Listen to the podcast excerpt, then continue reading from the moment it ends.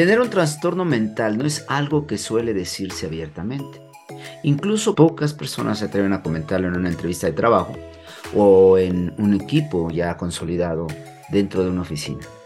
Vamos a hablar de las cinco enfermedades y trastornos mentales en la oficina.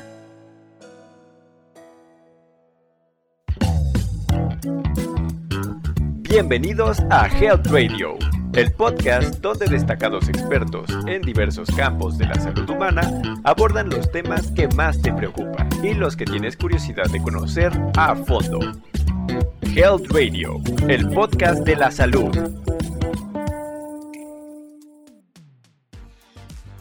La peor parte de tener un trastorno mental es que la gente actúa como si no lo tuviera. Eh, es lo que dice Arthur Fleck, personaje interpretado por Joaquín Phoenix en la película Joker, que causó sensación ahí en el 2019. Y esto nos recuerda que los trastornos y enfermedades mentales siguen considerados como un tema tabú y que cualquier persona puede sufrirlos en algún momento dado de su vida. De acuerdo a la Secretaría de Salud, aquí en México, en su servicio de investigación y análisis, la salud mental es un fenómeno complejo determinado por múltiples factores, tanto sociales, ambientales, biológicos, genéticos, psicológicos, que incluye incluso padecimientos como la depresión, la ansiedad, las demencias, la bipolaridad, algunos traumas y trastornos derivados de la infancia y cualquier situación que impacte nuestra vida personal, laboral, familiar o social. La salud mental entonces es un problema grave que no solo aqueja a México, esto es un problema mundial. Y para generar un panorama más claro a la vista de cualquiera, según la encuesta nacional de epidemiología en México, en su informe La salud mental en México, uno de cada cuatro mexicanos, es decir, más del 28% entre 18 eh, y 65 años, ha sufrido una enfermedad o un trastorno mental al menos una vez en su vida. Por otra parte, eh, es entendible que ah, hay un subdiagnóstico, es decir, no está del todo documentado este, ah, esta cifra, puesto que se predice que el 36% de los mexicanos padecerá un desorden psiquiátrico antes de los 65 años y 20% de ellos desarrollará bipolaridad o depresión. 18% ansiedad, 12% abuso de sustancias tóxicas o drogas y en México apenas el 2% del presupuesto se ha destinado para este tipo de problemas en la salud pública es eh, importante entender que eh, nosotros no podríamos entonces hacer a un lado este tipo de situaciones o trastornos, pues todos los días pasamos alrededor de 8 horas diarias en nuestra oficina.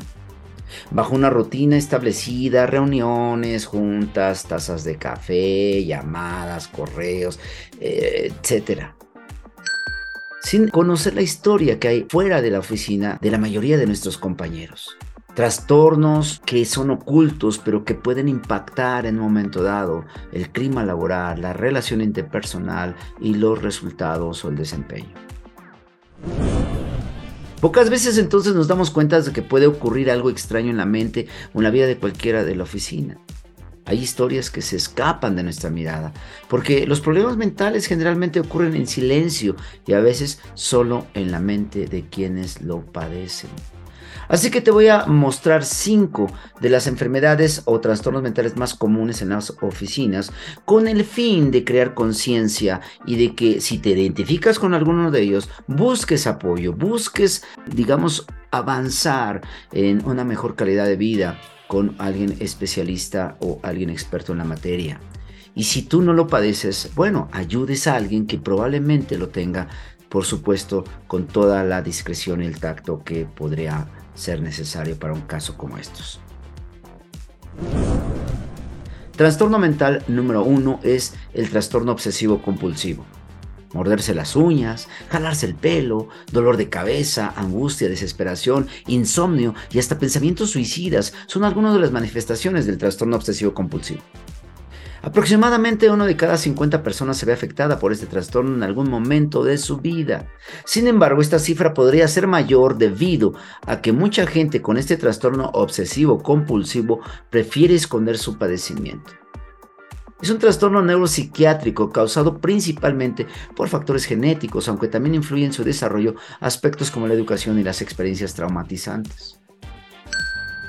Y te quiero describir un caso clínico para entender mejor este trastorno. Es un caso ficticio que ah, se adapta mucho a la realidad. Octavio es un gerente de cuentas en una agencia de publicidad y todos los días se esfuerza mucho en lo que hace. Sacrificando tiempo con sus hijos y su esposa, deja de ir al médico cuando algo le duele para acudir a una junta. Sin duda, ha dedicado gran parte de su vida diaria por la agencia, pero siente que algo le falta, como si el resultado del esfuerzo por contestar todos los correos o acudir enfermo a trabajar y no tomar vacaciones completas no basta para sentirse satisfecho. Entonces cuando pasa el tiempo, las horas de dormir son menores, su esposa y él se han distanciado debido a su eh, temperamento irritable constante, su preocupación por los tiempos de entrega, su obsesión por eh, su trabajo, su conducta hostil hacia sus compañeros de trabajo, también han distanciado a Octavio de su equipo por su perfeccionismo, lo han alejado de la mayoría. Así que cuidado con el trastorno obsesivo compulsivo, porque ahora Octavio se ha convertido en el neurótico del trabajo al que solo hay que ignorar o evadir. Cuidado entonces con este caso. Número 2. Trastorno número 2 es el trastorno afectivo bipolar. Quienes lo padecen pueden tener episodios maniáticos como exaltación, disminución de la necesidad del sueño, soberbia, agitación, alta movilidad, uh, sobreexcitación, hostilidad, bajo control del temperamento e irritabilidad, o episodios depresivos como baja autoestima, agotamiento, desesperanza, tener baja autoestima, ya lo dijimos, y sentimientos de culpa o problemas de sueño o de concentración. En México hay miles, de hecho se estima de que hay más de 3 millones de personas con trastorno bipolar y el 70% de ellos fueron mal diagnosticados por médicos de primer contacto. Este trastorno es un disturbio afectivo caracterizado por la alteración de una fase maníaca y otra depresiva y o por la presencia de una o más fases solo maníacas o depresivas. Y para entenderlo mejor veamos este caso clínico. Ah, hablemos ficticiamente de Lorena especialista en recursos humanos en una empresa. Es conocida por eh, lo que los compañeros le llaman es una persona inestable, bipolar, por lo que han elegido hablarle solo cuando llega de buenas y aplicarle la ley del hielo, literalmente cuando luce un gesto incómodo o molesto. Desde niña, Lorina ha tenido problemas para identificar sus estados de ánimo y tomar decisiones que le favorezcan a su vida. Ha pasado por consultas psiquiátricas quienes le han diagnosticado bipolaridad. Ella vive con el estigma de la anormalidad. No siente que encaja con nadie, ni en el amor, ni en la familia, ni en la amistad, ni en el trabajo. Acude incluso a trabajar porque pues siente que es lo único que puede hacer bien lidiar con números, nóminas y demás tareas en recursos humanos. A veces llega a beber en exceso y se comporta de forma que no recuerda y esto no lo orgullece. En los días malos se cuestiona sobre salir a la calle y se siente sola, aislada. Los demás días solo desea mantenerse alejada, porque al final nadie querría estar con alguien bipolar que está fuera de lo normal. Vamos con un tercer trastorno, que es el trastorno de ansiedad. Las personas con trastorno de ansiedad frecuentemente tienen preocupaciones y miedos intensos, excesivos y persistentes sobre situaciones comunes de todos los días. Periódicamente en los trastornos de ansiedad se dan episodios repentinos de ansiedad intensa o miedo, terror, que alcanzan máximo en cuestión y, entonces le lleva a ataques de pánico. La ansiedad es un trastorno psiquiátrico muy importante a nivel mundial y en México al menos 14% de la población padece este trastorno, lo cual pues es necesario atender eh, la ansiedad pues es un estado entonces de agitación, de inquietud, de desasosiego, de exaltación que puede llevar a un pánico o ataques de pánico y esto puede traer consecuencias terribles. Veamos un caso de Ana, un caso ficticio igual, pero muy apegado a la realidad para entender mejor esto. Ella es gerente regional en una empresa automotriz y es inquieta, es rara, según la descripción de la gente, con aspecto descuidado en, sus, su eh, eh, cuidado personal, en su arreglo personal. Habla con pocos, evita el contacto visual, suele generar bromas y burlas en la oficina, pero eh, realmente es muy rara esta actitud. Ah, para casi todos en su área es alguien con quien es incómodo hablar. Pues sus gesticulaciones, movimientos constantes no le resultan agradables a la gente. En su cabeza todo le preocupa. Es como si una tormenta de pensamientos y ansiedad la visitara sin permiso y constantemente. Hay agobio. Para frenar todo ello, Ana se concentra y se esfuerza, solo que lucha por su ansiedad o con su ansiedad que la desconecta del mundo y que ella quiere no se note. Esto le resulta un tormentoso martirio mental para los demás, Ana es diferente, es rara. Nadie quiere pasar tiempo con ella y entonces vive aislada y vive siempre en una ansiedad y que la puede llevar al cuarto trastorno que quiero describirte, que es el trastorno de depresión atípica. Es una profunda necesidad de dormir, hipersensibilidad, aumento extremo del apetito, ansiedad, falta de concentración o rechazo. En el mundo, la depresión es la cuarta causa de discapacidad laboral mientras que en México es la primera discapacidad para las mujeres y la novena para los hombres. Se prevé que el 9% de la población mundial ha sufrido depresión, mientras que uno de cada cinco personas lo sufrirá antes de su edad adulta mayor. La depresión es el síndrome caracterizado por una tristeza profunda y por la inhibición de las funciones psíquicas y a veces con trastornos neurovegetativos. Es decir, altera todo su estado emocional, fisiológico, y mental.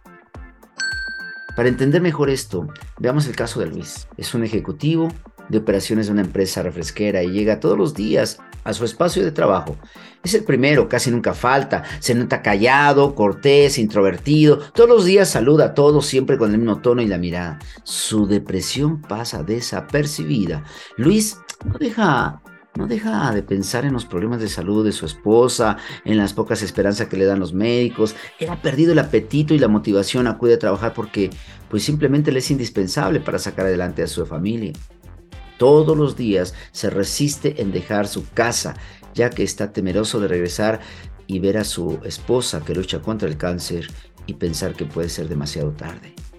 En la oficina Luis cumple con su trabajo y los objetivos sin saber el gran problema que lo aqueja. Terrible y triste situación. Y concluyo con el quinto trastorno, el trastorno de personalidad narcisista. Es un trastorno común en las oficinas. Se trata de una condición mental donde las personas tienen un sentido inflado de su propia importancia una profunda necesidad de atención y admiración excesiva, relaciones problemáticas y falta de empatía por los demás. Detrás de esta personalidad de extrema confianza se encuentra una autoestima frágil, incluso baja, dañada, que es vulnerable a la más mínima crítica. Un trastorno de personalidad narcisista causa problemas en muchas áreas de la vida, en el trabajo, en la escuela, en las eh, situaciones familiares, etc. Las personas con trastorno narcisista de la personalidad pueden ser generalmente infelices y decepcionadas cuando no se les dan los favores especiales o la admiración que ellos creen merecer. Pueden encontrar sus relaciones insatisfactorias y otros pueden no disfrutar de estar cerca de ellos, puesto que generan toxicidad en las relaciones. Para entender mejor esto, eh, eh, veamos el caso de Omar caso ficticio pegado a la realidad, que es un coordinador de asuntos públicos en una institución pública. Trabaja más de ocho horas al día, muy constantemente, da resultados eh, sobresalientes. Sin embargo, exige al equipo que lidera excesivas cargas eh, que sin duda agobian y desgastan a todos. Les pide que tengan un crecimiento en las cifras que registran de manera constante y utiliza sus redes sociales para dar su punto de vista y contradecir con los que no está de acuerdo de una manera directa y a veces hiriente. En las reuniones sociales suele hablar de sus logros, demerita a quienes buscan discutir un punto de vista diferente al suyo. Frecuentemente exige a sus amigos o familiares o colegas eh, la perfección, que aún sabiendo que es inalcanzable, sí le resulta una forma de trabajar todos los demás. Suele comprar la ropa más cara, cuidar su imagen de manera excesiva y compulsiva, tiene el auto de último modelo, el celular más nuevo y organiza reuniones en los mejores restaurantes. Pero cada domingo se queda en casa, solo en cama, viendo televisión, porque nadie lo busca y pocas personas se atreven a pedirle consejo o a establecer una relación verdaderamente de conexión sincera con Omar. Tener un trastorno mental como estos no es algo que suele decirse. Ya lo dijimos, incluso personas que se atreven a comentarlo en una entrevista de trabajo, ya que puede ser una alerta para los tomadores de decisiones. Por eso, las personas que lo padecen lo mantienen en oculto durante más de ocho horas diarias en su trabajo, lo que lo hace aún más complicado.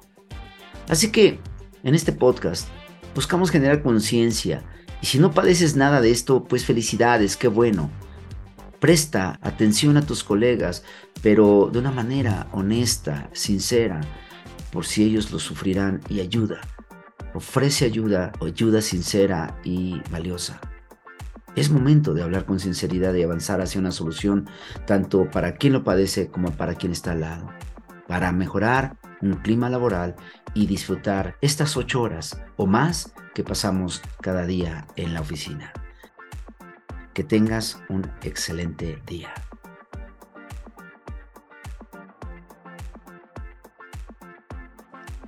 Esto fue Health Radio. Muchas gracias por acompañarnos. Te esperamos en el próximo capítulo del podcast, con más información especializada invitados, novedades y sorpresas en temas de prevención y cuidado de salud humana. No olvides darle a like a nuestra página para mantenerte informado de todas las novedades que estamos preparando. Y compártela con tus amigos para que hagamos una comunidad saludable. Hasta pronto, cuídate mucho.